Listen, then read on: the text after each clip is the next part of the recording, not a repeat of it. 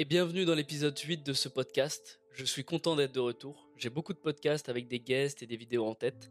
J'espère aussi que mes anciens podcasts vous ont fait kiffer et avancer. Ça va bientôt faire euh, trois mois que je fais des podcasts et j'espère vraiment que vous avez pu avoir des petites améliorations dans votre quotidien grâce à mon travail. Comme je le répète toujours, votre amélioration va prendre du temps, sûrement entre 8 mois et 2 ans. C'est à peu près la moyenne pour changer une vie, un corps, une alimentation et une discipline. D'ailleurs, vous avez remarqué que dans le titre, il y a méditation et passion.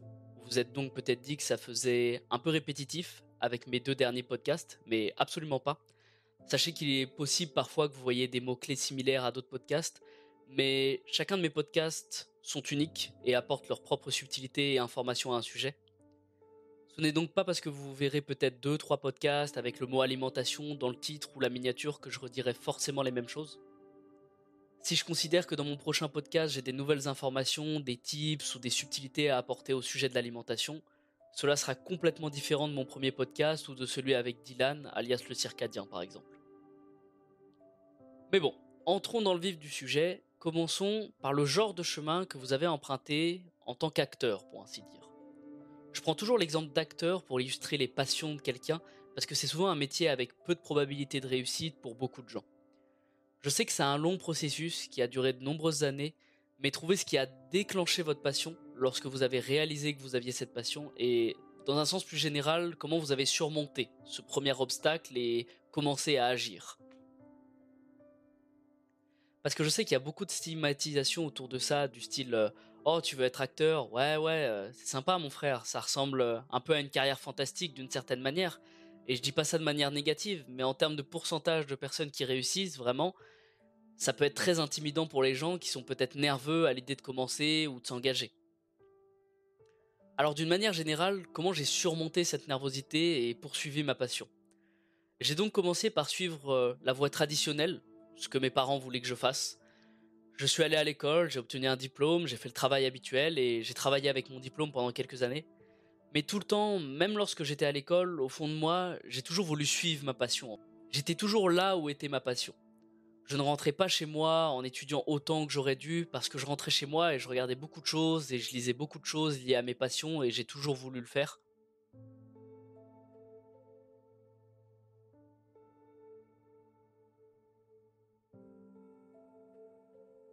Mais vous savez, à chaque fois qu'on a une passion, ou à chaque fois que, par exemple, comme je reprends mon exemple, on voit des acteurs, les acteurs, c'est souvent des choses euh, extravagantes qu'on n'arrivera jamais à réaliser. Et finalement, c'est arrivé au point où c'est devenu de plus en plus fort, en fait. Je faisais un travail que j'aimais, mais la seule chose à laquelle je pensais était d'exceller vraiment dans ma passion.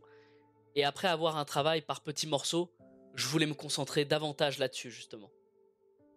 J'ai donc commencé il y a plusieurs années maintenant, mais j'ai commencé juste avec des cours et des choses comme ça. Et j'ai en quelque sorte construit, construit, avec de plus en plus de cours, j'ai acquis de meilleures compétences par ma propre envie. Donc je suppose que surmonter la stigmatisation de tout cela, ça n'a jamais vraiment été un gros problème pour moi. Je pense même que c'était facilement surmontable par tout le monde en fait. Je pensais que juste parce que cela m'importait tellement, je me souciais pas vraiment de ce que pensaient les gens en fait. Je me souciais de ce que pensaient mes parents, et je vais en parler un petit peu après, mais pour la plupart des gens, c'était vraiment que des paroles en l'air, comme, comme je vous l'ai déjà dit. Je l'ai dit à mes amis, et vous savez, j'ai une chance rare que pas mal de personnes n'ont pas. J'ai un petit groupe d'amis où on se connaît tous depuis minimum 10-12 ans, voire même 18 ans avec certains. Pour vous dire, j'ai 21 ans. Hein et chacun de nous se boostons naturellement dans nos passions. Donc quand je leur ai annoncé la nouvelle, beaucoup d'entre eux me disaient euh, Oh c'est vrai, bah super, fonce mec !» Certains ont même proposé de m'aider et me donner des idées avec leurs moyens et leurs connaissances. Donc là-dessus, j'ai vraiment une belle chance parce que vous savez, la plupart des fois vous direz à vos amis que vous vous lancez dans un projet fou qui demande beaucoup de moyens et de temps pour un rendement presque nul sur vos premières années, beaucoup d'entre eux feront semblant de vous dire euh, Ok ok super mec, bah vas-y, cool, vas-y. Mais n'en parleront pas après sans vraiment s'en soucier et vous aideront pas forcément là-dessus. Donc je me fichais un petit peu que l'argent n'était pas si bon que ça au début, ou de ce que pensaient les gens, parce que j'étais vraiment heureux dans ce que je faisais. Et quand je poursuivais pas vraiment ce projet, j'avais juste l'impression de pas faire ce que j'étais censé faire dans la vie et de pas faire quelque chose de productif que je voulais faire vraiment. C'est donc ce qui m'a vraiment motivé, c'est juste le désir et le processus d'agir et d'apprendre à ce sujet qui m'a vraiment permis de continuer et qui m'a pas vraiment soucié de ce que les gens pensaient en fait. Faites d'abord ce saut et à coup sûr vous allez adorer ce que vous faites. Et j'aborderai également brièvement la stigmatisation qui en découle. Vous savez, je parlerai aussi un petit peu des parents. Mais en tout cas, quand vous êtes avec d'autres acteurs, entre guillemets, quand vous êtes avec d'autres personnes euh, qui ont leur passion, comme par exemple quand je discute avec des mecs qui créent leur business ou qui ont un compte Insta pour leur passion, il n'y a pas vraiment de stigmatisation en fait. Les gens n'en parlent pas. Ils parlent juste de leur travail. Donc en fait, c'est assez drôle de voir que lorsque vous êtes avec des gens qui ont vraiment une passion ou qui veulent vraiment construire un business, bah ils pensent absolument pas à ça. Ils pensent absolument à juste travailler, travailler et apprendre de nouvelles compétences dans la passion dans laquelle ils sont faits pour en fait. Mais je pense que pour moi, le plus dur était de le dire à mes parents, qui sont euh, très traditionnels, c'est-à-dire euh, faire des études, faire des prêts pour acheter une maison et faire un boulot qui vous plaît pas forcément, mais avec lequel vous êtes habitué avec le temps. Donc vous savez, j'en veux absolument pas à mes parents, et vous devriez pas non plus si jamais ça vous arrive. Essayez pas d'être en conflit avec eux. Je sais que c'est déchirant pour un enfant de voir ses parents le prendre pour un stupide, mais ils restent des humains avec leurs qualités et leurs défauts. Comme je l'expliquais dans mon podcast 5 sur l'amitié, c'est comme quand vous voulez donner des conseils financiers à vos amis ou votre famille, mais qui vous stigmatisent et qui préfèrent écouter leurs conseillers banquiers plutôt que vous. En fait, faut bien vous dire que vos parents, ils ont 30 euh, ans, 40 ans d'expérience dans le travail, et quand ils vous voient arriver avec vos rêves et vos passions qui datent seulement que depuis deux ans, bah forcément au niveau de la crédibilité, ils ne croient pas trop, quoi, forcément. Et aussi, du moins pour mes parents, ils n'ont pas vécu notre génération où il est possible de vivre bien plus facilement avec sa passion que du vrai boulot, on va dire. Du moins, je considère qu'avec notre génération, c'est beaucoup plus simple maintenant de créer un business ou du moins de vivre de sa passion beaucoup plus facilement. Donc ouais, au début ils pensaient que j'étais très stupide et que c'était une mauvaise idée, mais quand ils ont vu que j'étais sérieux, quand ils ont vu que je commençais à avoir un travail rémunéré, quand ils ont vu que je commençais à signer pour des choses, inviter des personnes ou à obtenir une bonne audition, ils y sont lentement parvenus. Cela a pris du temps, par exemple, à mon père, mais il me soutient maintenant. Et encore une fois, je vais juste dire rapidement ce point, mais il a jamais été un de ces pères qui dirait qu'il était fier de moi pour avoir fait ce genre de choses. Un peu ce genre de père qui, dès qu'il est avec de la famille ou des amis, crie les louanges de son fils, mais dès qu'il est avec lui, intervient du style euh, Oh, tu sais, euh, j'aimerais bien que tu trouves un vrai travail, ceci et cela. C'est tellement typique du papa traditionnel. Et il était plutôt négatif, négatif en plaisantant, mais ça restait quand même un peu négatif, vous savez. Mais en tout cas, c'est à ce moment-là que j'ai compris que les gens dont l'opinion me tenait à cœur étaient mes amis, mais également mes parents, ma mère et mon père. Vous savez, pour pas m'éloigner du sujet, les enfants voient leurs parents comme des quasi-divinités. Ce sont eux qui leur ont donné la vie et qui les ont éduqués. Une figure paternelle et maternelle, c'est quasiment obligatoire dans la vie de chacun. Donc, je pense que leur jugement était vraiment très important pour moi. En tout cas, ils ont vu que j'étais heureux, que je faisais ce que je voulais faire et que j'étais sérieux à ce sujet.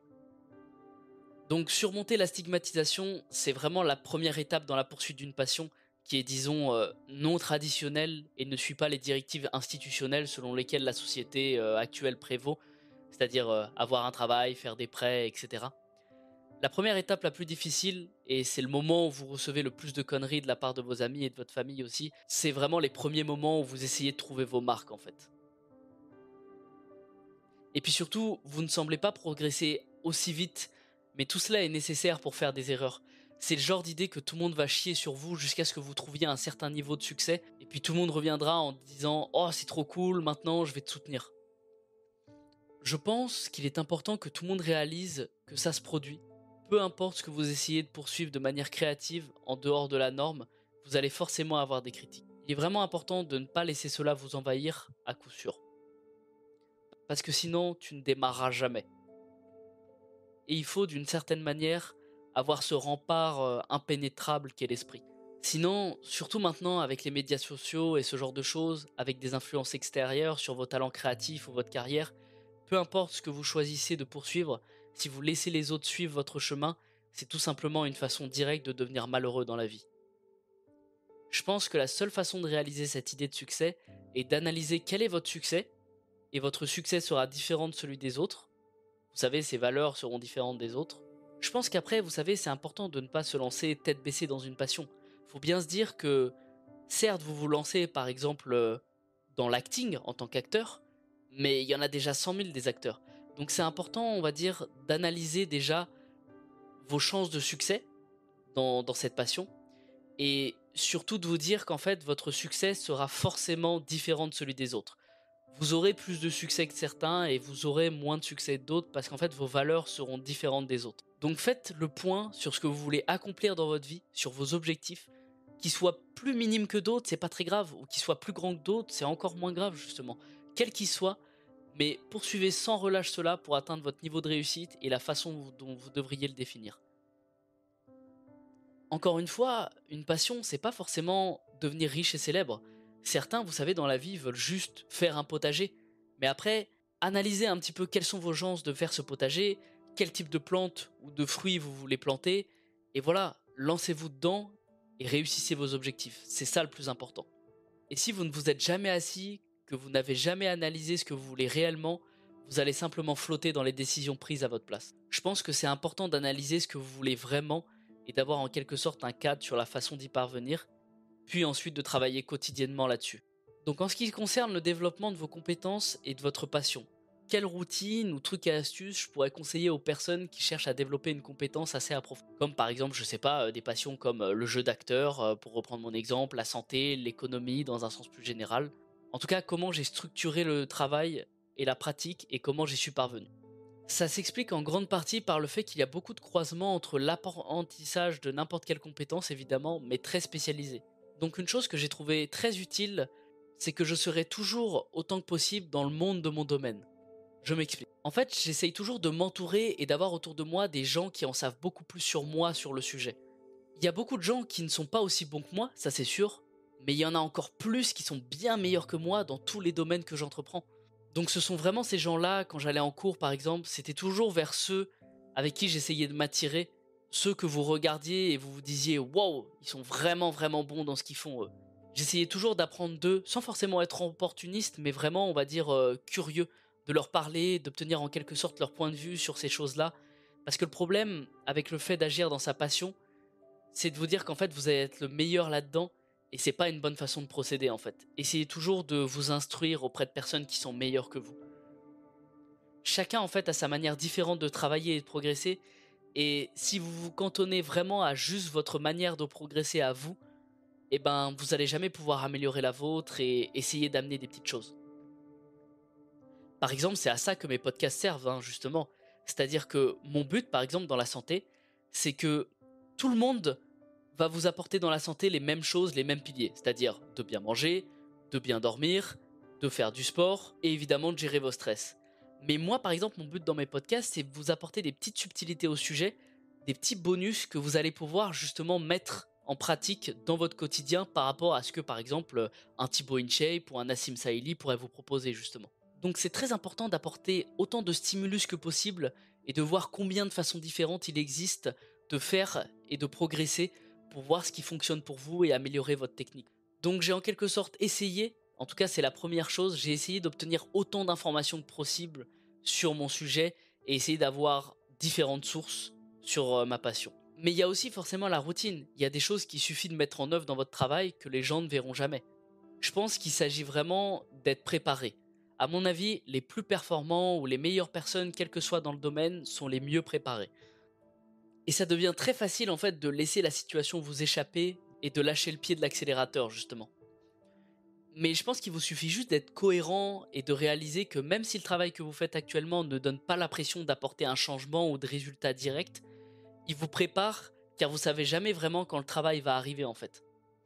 Par exemple, quand j'ai sorti Marelios, je vous avoue que j'ai préparé mon travail, j'ai préparé mes podcasts, mais au début j'ai jamais eu vraiment de résultats en fait. Et d'un coup, j'ai eu un podcast avec justement le druide moderne. Vous devez donc toujours être prêt, on va dire, à ce que ce soit une montée d'audience, un coup de produit, une formation qui marche ou une proposition de collaboration. En fait, votre travail régulier va toujours vous mettre justement dans ce mood de travail, de travail, de travail. Et lorsque le succès va arriver, vous n'allez pas être complètement débordé en fait. Parce que vous aurez déjà eu cette routine et vous savez le chemin que vous allez prendre, peu importe qui va arriver. C'est-à-dire que même si vous tombez sur une collaboration avec un mec très connu, même si vous allez gagner 10 000 abonnés ou que vous allez avoir 1000, 1000 j'aime sur une publication d'un coup, eh ben vous n'allez pas sortir de votre routine de travail et vous saurez quoi faire. C'est donc vraiment une question de cohérence en fait. Chaque jour, faire un petit peu d'exercice vocal et de respiration. Essayez également de faire de l'exercice physique pour garder le corps en forme, garder l'esprit en forme et simplement garder la lame infutée dans votre travail en fait, en faisant beaucoup de lectures, de sport, de méditation avec une bonne alimentation. Vous savez, moi, tout au long de ma journée, je vais ramasser beaucoup de livres, de documentation. Quoi qu'il en soit, en fait, je vais les lire et je vais travailler constamment sur mon métier juste. Maintenant que ça me revient, je... en tout cas, encore merci de m'avoir écouté et à la prochaine. Meilleur que vous. Je pense que certaines personnes ont un petit peu de mal et laissent trop leur ego prendre le dessus. Ils veulent pas admettre forcément qu'ils ont tort, ils veulent pas admettre que ce qu'ils font, c'est peut-être pas la meilleure solution quelle qu'elle soit. Rappelez-vous toujours de la phrase de Socrate que j'aime beaucoup qui est Tout ce que je sais, c'est que je ne sais rien. Ce qui veut dire concrètement qu'il faut toujours remettre en question nos croyances, nos expériences pour les affiner constamment en fait. Je pense qu'en fait, si vous vous dites vraiment que vous connaissez à 100% un sujet, que vous maîtrisez une compétence à 100%, vous arriverez jamais à l'améliorer quoi qu'il arrive. Donc je pense qu'en fait, avec cette idée, vous pouvez facilement vous dire, euh, ok, je sais peut-être certaines choses, mais en termes de grands schémas de choses, lorsque vous débutez, je sais rien d'une certaine manière. Et je pense que c'est vraiment un bon état d'esprit à conserver quoi qu'il arrive, car vous n'êtes pas fermé aux leçons euh, de vie possibles en fait.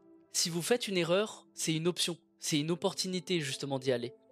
Vous vous dites, ok, ça n'a pas fonctionné cette fois-là, donc qu'est-ce que je peux faire pour m'assurer que ça fonctionne la prochaine fois? Et qui est-ce que je peux consulter pour m'améliorer de cette façon? En fait, quand votre erreur, elle est doublée d'une excuse, et si vous extériorisez la raison pour laquelle vous faites l'erreur en termes de oh j'ai seulement foiré parce que nanani, parce que nanana, en fait, je pense que vous n'allez pas vraiment pouvoir vous améliorer. Si vous vous dites en fait euh, ah bah oui mon poste il a pas bien marché parce que j'ai pas bien dormi la nuit dernière, c'est que vous vous trouvez forcément une excuse et que vous vous dites pas plutôt ok ce poste il a pas marché, comment je peux faire pour que le prochain marche? Je pense que c'est donc important d'être conscient et de toujours apprendre fondamentalement tout ce que vous apprenez, que ce soit votre passion ou quoi que ce soit d'autre, vous avez toujours à apprendre. C'est simplement de l'humilité, hein. c'est ainsi que je le vois toujours en tout cas. Il faut être humble dans votre travail, on peut toujours en apprendre davantage, même si vous maîtrisez très bien vos compétences, il y a toujours des choses que vous pouvez apprendre. Vous savez, depuis que je suis à Tahiti, j'apprends constamment des nouvelles choses. Il faut y aller avec un esprit ouvert. Et c'est la même chose, même si je l'ai dit, il y a des gens qui n'étaient pas aussi bons que moi, mais je peux toujours apprendre d'eux en fait. Ils pourraient faire quelque chose sur laquelle je pourrais m'améliorer. Il suffit d'être humble et de parler en fait avec un esprit ouvert. Vous pouvez pas rentrer dans une pièce et vous dire en fait je suis le meilleur ici. Vous devez vraiment être prêt à apprendre et à intégrer ces informations, à les traiter et à vous améliorer. Je voulais également évoquer quelque chose que j'ai mentionné concernant le travail en coulisses, c'est-à-dire les gens ne voient jamais. Je sais que ça peut être très frustrant parce qu'en fait les gens vont forcément juste voir vos résultats, ils vont jamais voir le travail qu'il y a derrière.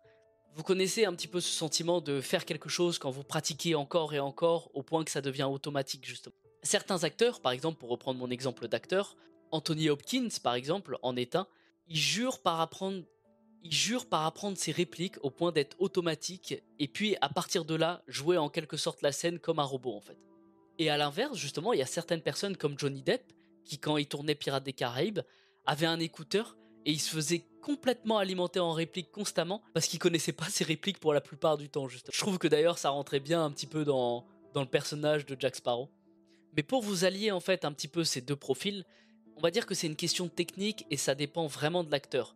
Je pense que le problème, c'est que si vous apprenez trop vos répliques, elles deviennent trop rigides et je pense que vous devenez vraiment un robot et vous faites pas la scène, on va dire, avec euh, ce petit côté magique justement. Donc je pense que si vous automatisez trop votre travail, ça peut devenir trop rigide et il y a un manque de flexibilité. Et si un de vos collaborateurs, par exemple, vous sort euh, Oh, vous savez quoi, euh, on peut peut-être essayer de faire comme ça plutôt que comme ça, bah, ça va être beaucoup plus difficile de bouger et d'être naturel dans votre travail. En tout cas, dans votre travail, je suis vraiment un défenseur d'une sorte de terrain d'entente selon laquelle vous connaissez certaines de vos limites, mais vous devez toujours apprendre et être flexible en fait. L'essentiel est que vous voulez que ce soit naturel, vous voulez pas être robotique en fait. Je pense donc que quand vous partez dans une passion ou dans un business, il faut rester flexible et rester, vous savez, malléable et capable de changer les choses en fait. Je pense que si vous chargez trop votre travail, ça peut devenir très difficile à faire juste. Et bien sûr, évidemment, si vous allez de l'autre côté, si vous faites trop votre Johnny Depp et que vous avez constamment l'écouteur et que vous partez constamment à la wall again, vous allez faire des choses comme si vous aviez aucune idée en fait de ce que vous faites. Donc pour vous calquer un petit peu par exemple cette idée sur la santé et la forme physique, car j'ai pris un exemple comme le métier de comédien hein, bien sûr, mais je vais prendre un exemple banal comme le sport où il y a des millions de personnes qui peuvent s'y mettre plus facilement.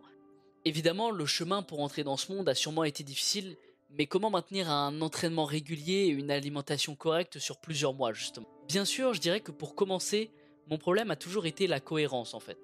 Cela a été en partie dû, je pense, en partie à un processus de maturation et à une sorte de compréhension du fait que si je veux quelque chose, je dois être très discipliné et je dois travailler plus dur que la plupart des gens qui sont prêts à travailler. Vous savez, moi personnellement, j'ai jamais eu de don ou de talent inné qui aurait pu me permettre d'avoir une analyse et une meilleure compréhension que d'autres. C'était donc une sorte de barrière mentale à surmonter pour moi. Dans ma passion, par exemple, qui est la santé, il y a des dizaines de milliers, voire des centaines de milliers de personnes qui n'y parviennent pas et je dois me donner la meilleure chance d'y parvenir en fait. Mais je suppose que ma mise en forme était en partie simplement une question de bien-être général.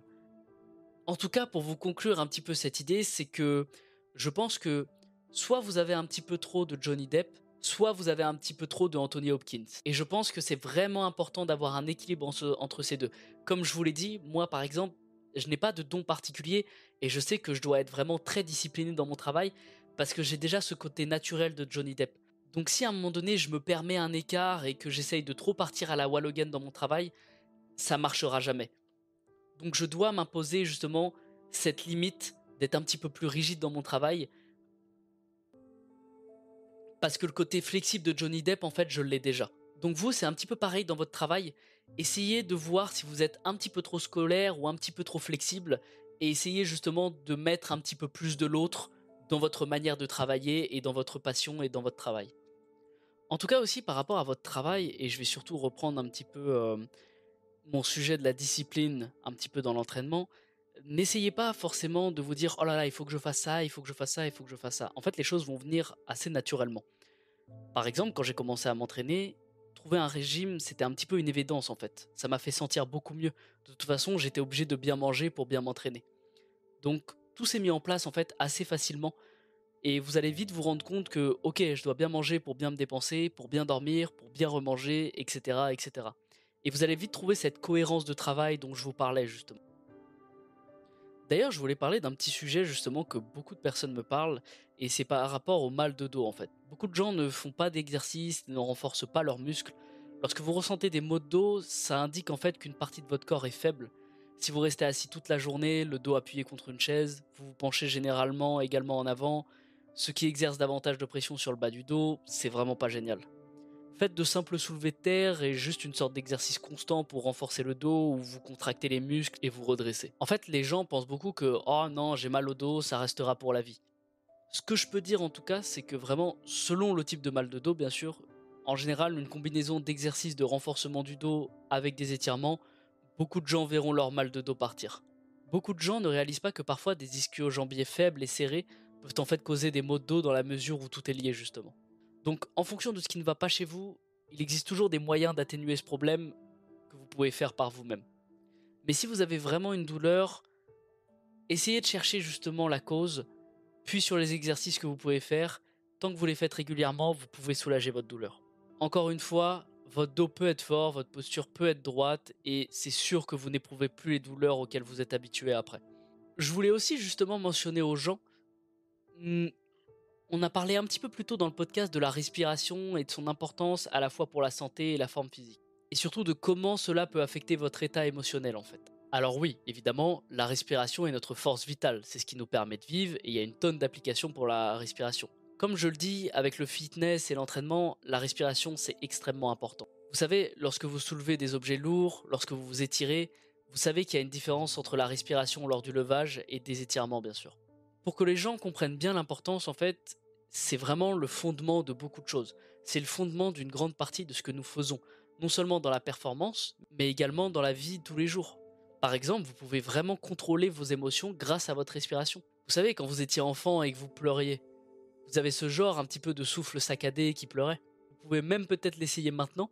Vous allez vite voir qu'en fait, c'est comme si vos yeux commençaient à s'emballer, comme si c'était une technique très puissante en fait, et je suppose que ça doit être comme ça.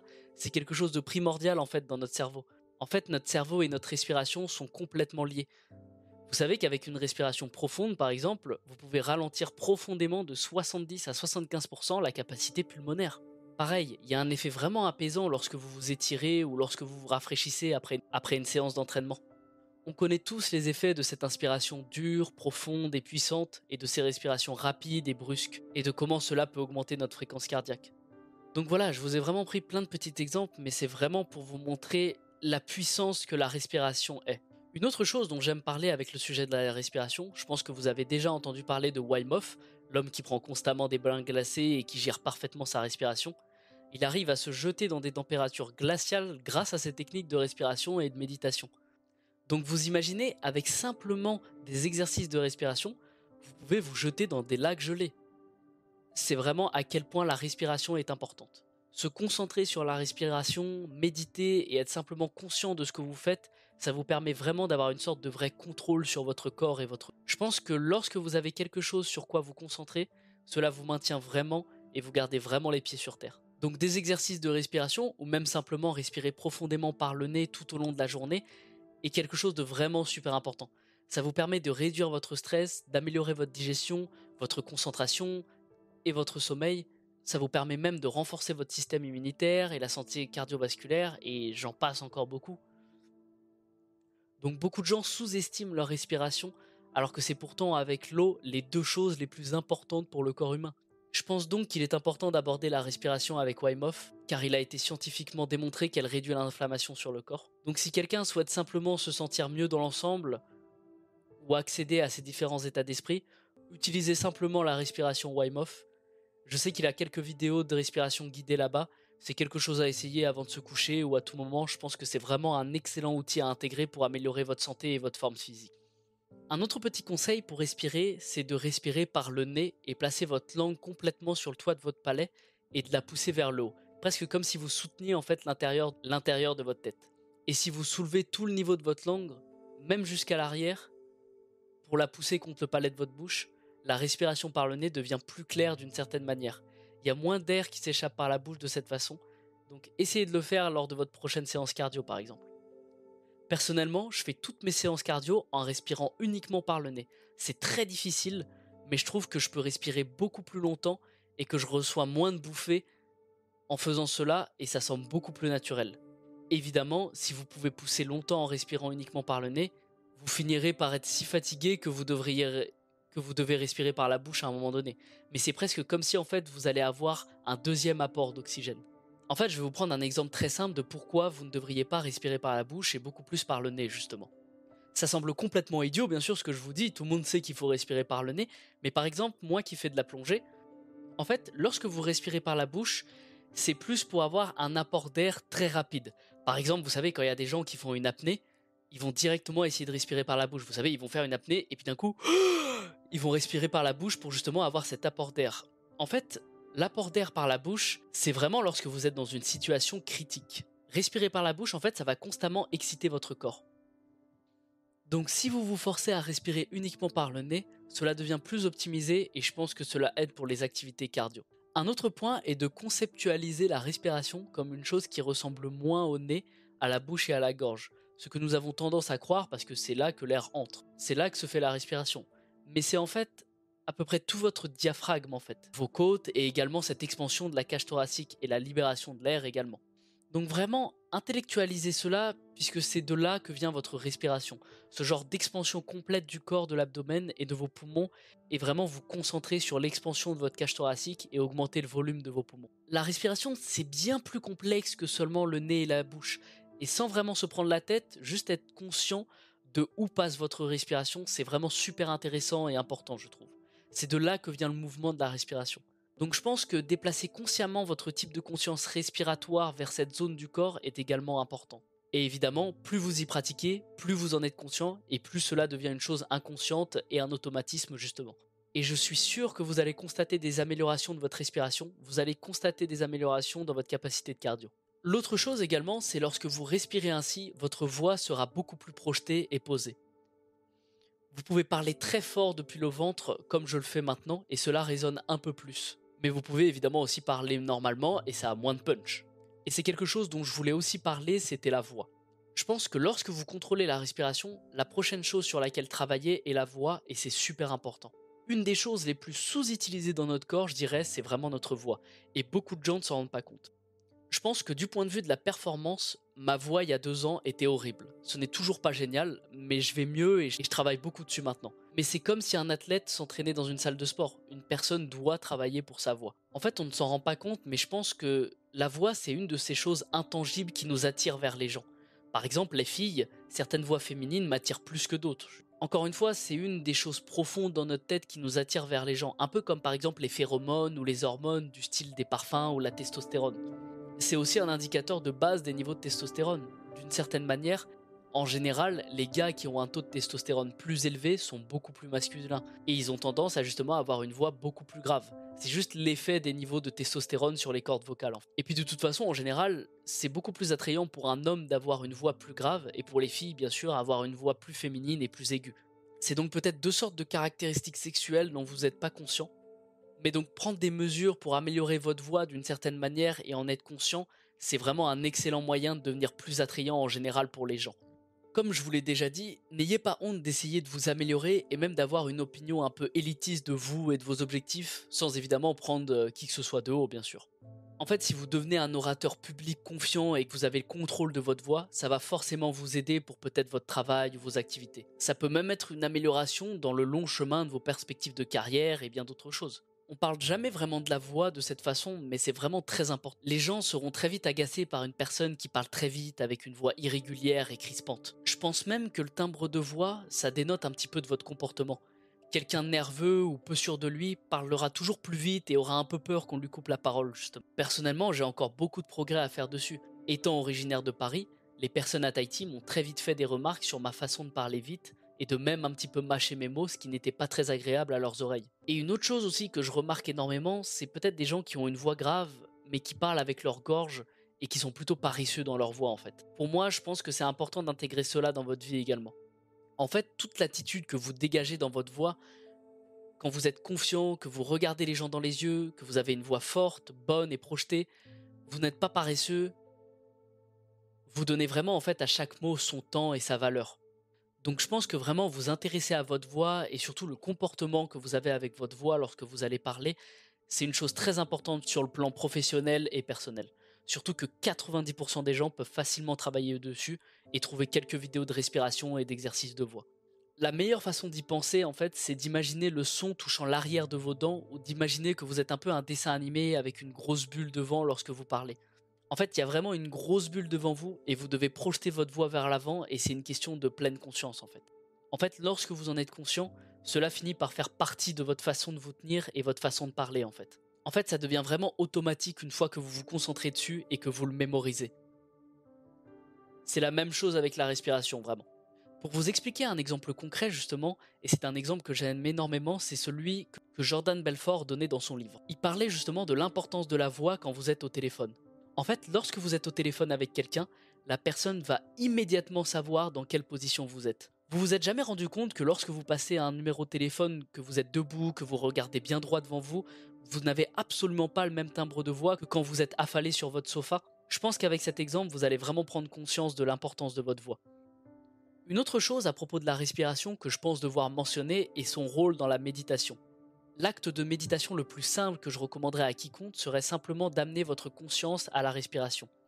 C'est-à-dire tout simplement de sentir la respiration entrer et sortir, la sensation de fraîcheur en fait lorsqu'elle entre et quand elle vous quitte. Ce simple acte en fait consistant à porter votre conscience et votre attention sur la respiration et la méditation. Si des pensées vous viennent à l'esprit par exemple qui vous éloignent de votre respiration, revenez simplement à la notion de respiration. Je pense que c'est la façon la plus simple de méditer que je recommande à quiconque qui veut commencer à se familiariser avec le monde de la méditation.